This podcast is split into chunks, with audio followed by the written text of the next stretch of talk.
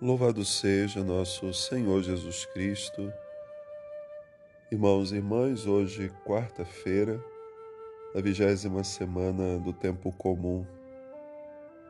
No Evangelho de hoje, Jesus nos conta a parábola do patrão que sai em vários horários do dia para chamar trabalhadores para a sua vinha.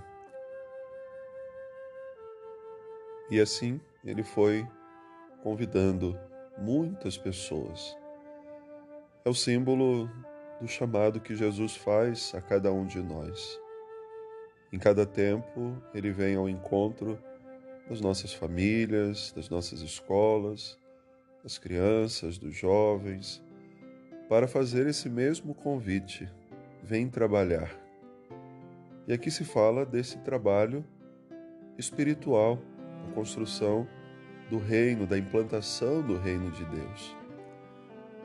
Esse mês vocacional é muito oportuno a gente refletir sobre esse evangelho, porque todos nós participamos dessa mesma missão que o Senhor um dia confiou àqueles trabalhadores e que hoje confia a mim e a você.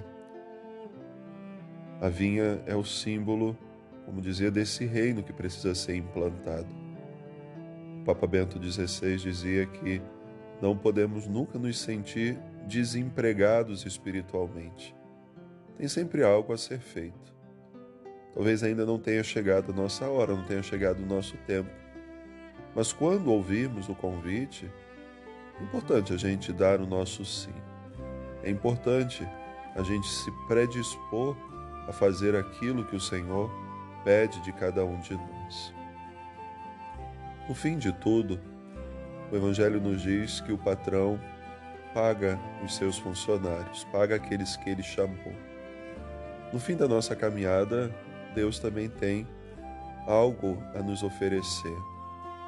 Mas Ele não tem privilégios, Ele não dará privilégios a ninguém. Todos receberemos o mesmo justo pagamento, que é a vida eterna, que é participar nessa vida eterna com Ele. Então, aqueles que foram chamados primeiro, aqueles que têm um cargo, uma missão na comunidade, não serão privilegiados. A misericórdia de Deus, a justiça dele, não permite isso. Seremos todos tratados da mesma forma. A nossa missão, à luz do que ouvimos hoje nesse Evangelho, e é exemplo também do que nos diz o profeta Ezequiel, num trecho que a liturgia hoje nos oferece, somos cuidadores uns dos outros. O trabalho que o Senhor pede que desempenhemos é esse cuidado, a atenção pelo próximo, o serviço aos nossos irmãos e irmãs. Nas nossas comunidades precisam da nossa contribuição.